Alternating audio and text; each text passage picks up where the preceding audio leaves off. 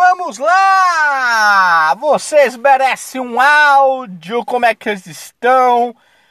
Gente, me permitam, tá? Mas hoje eu tô desumilde. Desumilde. Eu acho que o palmeirense tem o direito de ser desumilde. Né? Por mais que nossas tradições façam que evitem que a gente fale isso, que as nossas tradições são pautadas na na calma, paciência e desconfianças,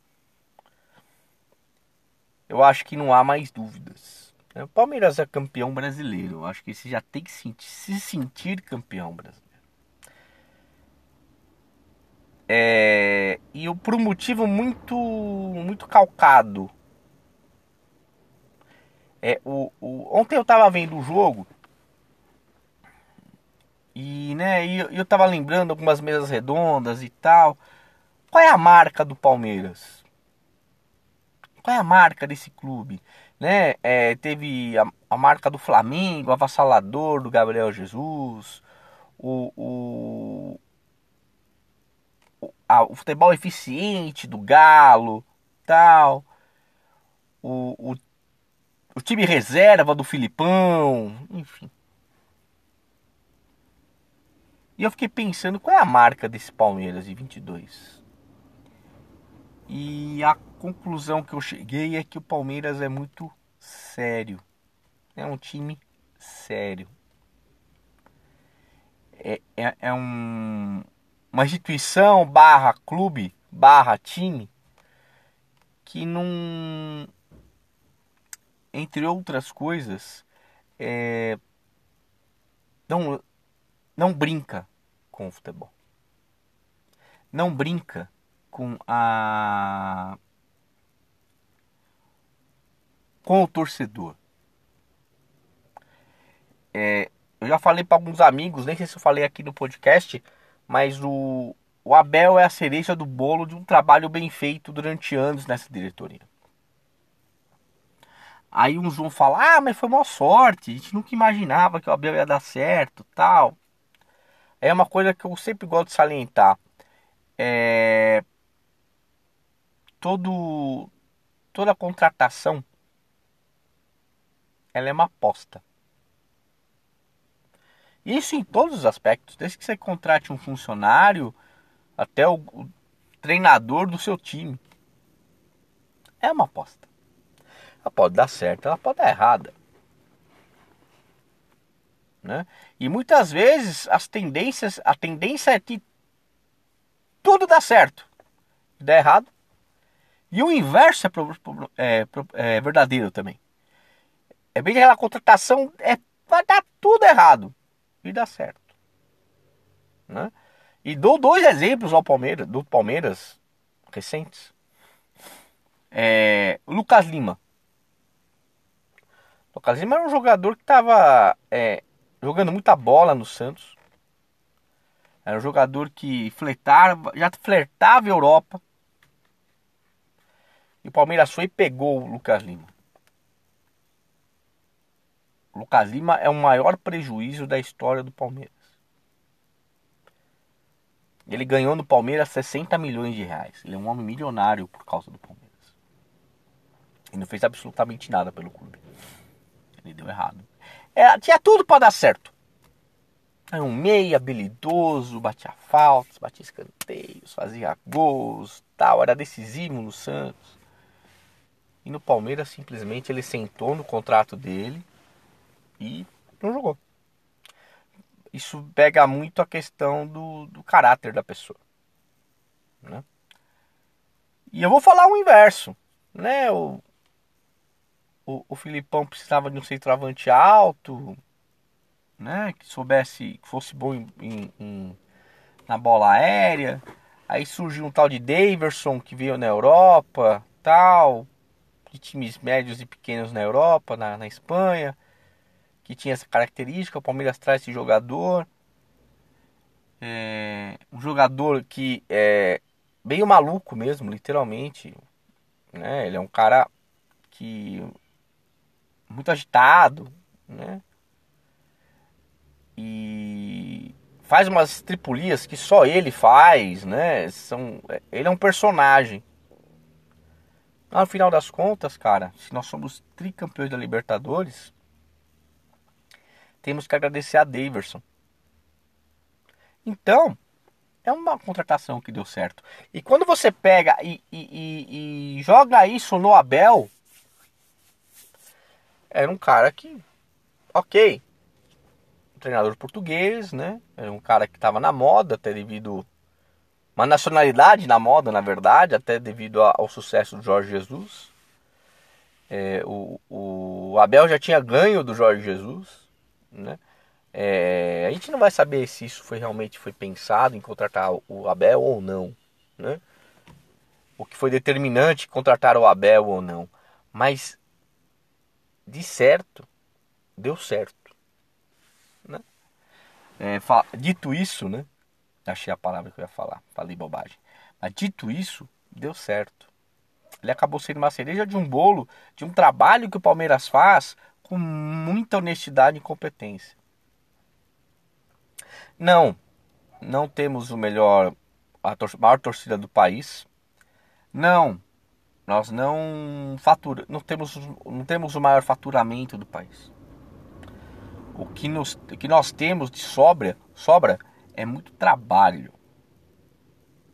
Trabalho às vezes contestado por nós mesmos, né? De repente, um detalhe da Leila ali, um detalhe do Gagliotti aqui, né?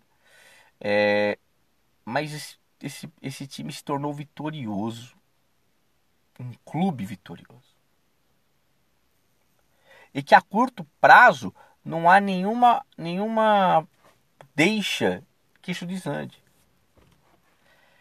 Né? Eu acho que o Palmeiras entendeu é, uma maneira eficiente de, de administrar futebol no Brasil né? Aí vinha aquela coisa imponderável mesmo. Quem acreditava que o Abel ia dar certo? Eu lembro sempre da primeira coletiva do Abel. Uma coletiva que, que, que depois acabou se provando nesses quase dois anos de, de, de Palmeiras. É, que é, foi um show. E hoje, dois anos depois, quase, o Palmeiras conquistou tantas coisas que conquistou e perdeu tantas coisas que perdeu também, porque sempre estava como protagonista. Como eu sempre digo, ganhar e perder faz parte do esporte. Ganhar e perder faz parte do esporte. Mas estar nas decisões é o protagonismo. Protagonismo prometido por Paulo Nobre é, no seu segundo mandato. Palmeiras desde 2015 é protagonista dos, das competições. Disputar títulos, os primeiros lugares. É isso que importa. Porque, no meu ver, né, é, ninguém ganha tudo. City não ganha tudo. É, Real Madrid não ganha tudo. Bayern de Munique não ganha tudo. Olha, olha o nível que eu falei. Nós vamos exigir que o Palmeiras ganhe. E há um detalhe muito importante que a gente tem que salientar nesse, nesse papo que a gente está tendo aqui. É, ainda fomos eliminados de competições esse ano de maneira muito duvidosa. Uma, um absurdo. A segunda, de maneira muito esquisita. Nós podíamos mais mas talvez talvez o brasileiro talvez tivesse com mais dificuldades, né? É, é não tem jeito. O, o, calendário insano que a gente tem, ele sai de um lado, mas ganha do outro. Né? O podcast era até para falar do jogo de ontem, mas ficou muito, acho que muito evidente tudo, tudo isso que eu tô falando. É, em relação ao jogo ontem, foi um jogo protocolar a gente pode dizer. Um jogo de um do primeiro colocado contra um time que está lutando para cair. E jogos esse que muitas vezes você dá uma escorregada. Inclusive O José, o José Martins até falou, o João Martins até falou isso na coletiva. Jogos como esse são casquinhas de banana que o Palmeiras adorava pisar. Mas o Palmeiras não deixou.